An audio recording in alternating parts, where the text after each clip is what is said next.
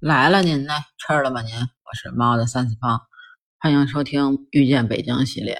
那今儿啊是这个小雪节气，在这个小雪啊，其实是这个二十四节气当中的第二十个。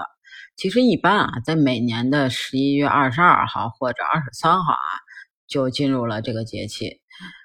那中国广大地区啊，气温逐渐降到这个零度以下，部分地区呢就开始降雪了。但是啊。其实大多数的时候雪量并不大，所以呢叫小雪。那在这个古籍当中啊，就是这个《月令七十二候解集》中啊，就对小雪就有记载：十月中雨下而为寒气所薄，故凝而为雪，就是小者为盛之词。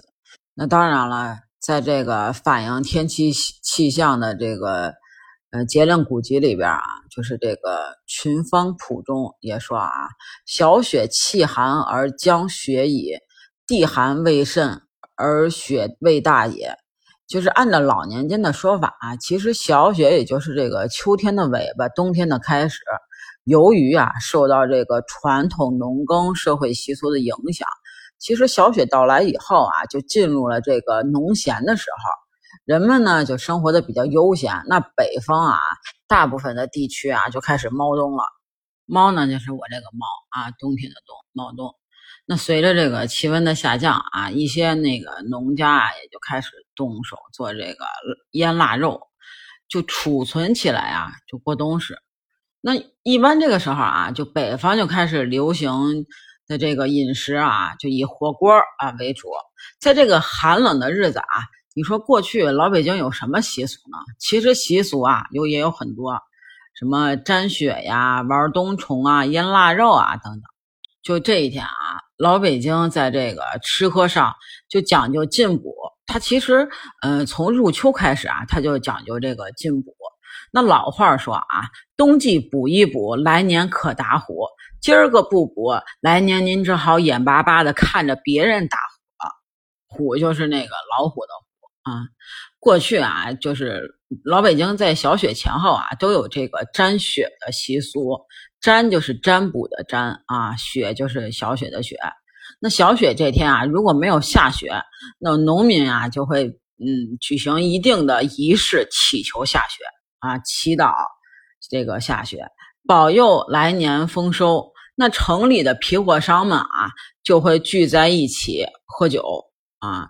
到这个夜里的呃交子时分，冲这个西北方向烧香磕头，希望天气变冷，衣服畅销啊，求利。那如今啊，其实这些习俗就已经没有了。那咱之前也说啊，就是到了这个呃小雪来了以后，就进入这个农闲了。那人们呢，就生活的比较悠哉啊，没得干，要么就猫冬呢，要么就干嘛呀，就玩儿啊。就玩呀，也成了这个小雪前后的一个重要内容。就以前的时候啊，老北京人喜欢玩这个冬虫啊，冬虫啊，其实就是这个蟋蟀呀、蝈蝈啊、油咕噜啊，偶尔呢还能看到有人这个放风筝啊、抖空竹，就玩的不亦乐乎。就古时候啊，怀中揣着一个做工考究的葫芦，这里边啊就有只好的油咕噜。那往往其实就是高贵身份的象征。那到了清代的时候啊，其实北京人玩蝈蝈啊就已经成了一种文化。不但老百姓啊喜欢冬天听这个蝈蝈叫，而且啊皇上也喜欢玩这个冬虫。就建国以后啊，就也有这个玩虫的行家。北京的玩虫啊，很多都是世家。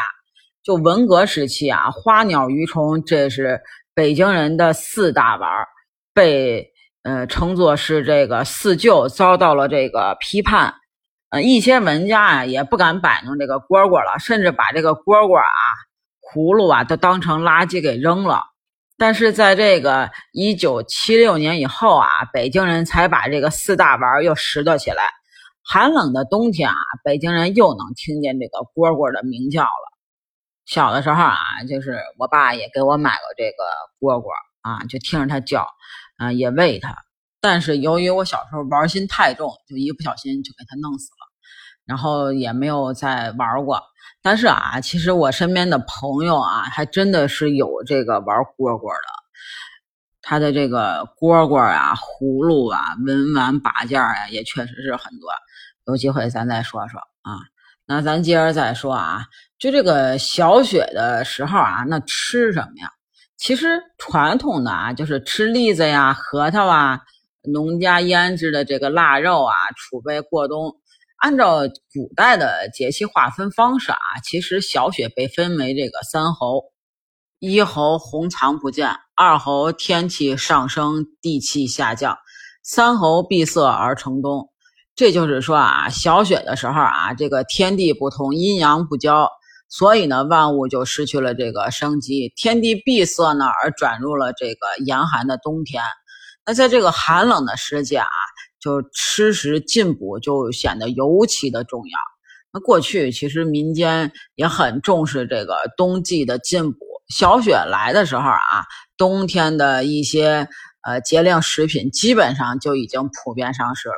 所以这个季节的就是一吃这种温补的食品，比如说什么羊肉啊、牛肉啊，还有就是一些栗子呀、核桃啊，一些零食，就都是呃。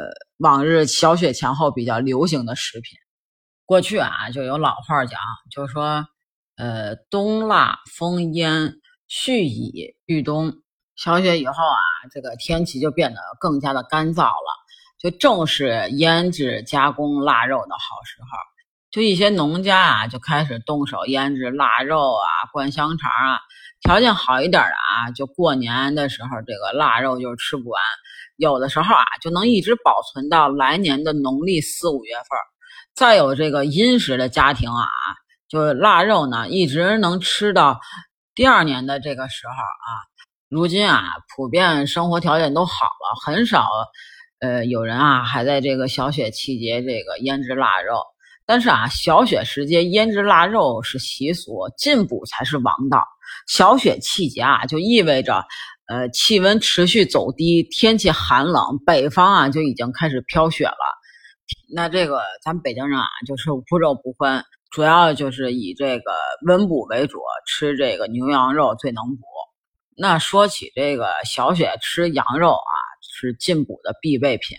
那羊肉啊是这个温性的食物，小雪节气啊多吃这个羊肉啊，可以增加这个抵抗力，以抵御冬季的寒冷。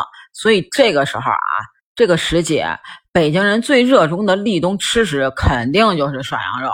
那咱老北京人管这个涮羊肉啊，一般就叫涮锅子。涮羊肉，其实看似谁都会涮，但是啊，嗯，难在选肉、切肉、挑佐料上边。过去啊，其实讲究用这个内蒙古吉宁产的小尾绵羊，还得是这种呃歇羊，就是阉割过的公羊啊。据说这种羊啊，没有膻味儿。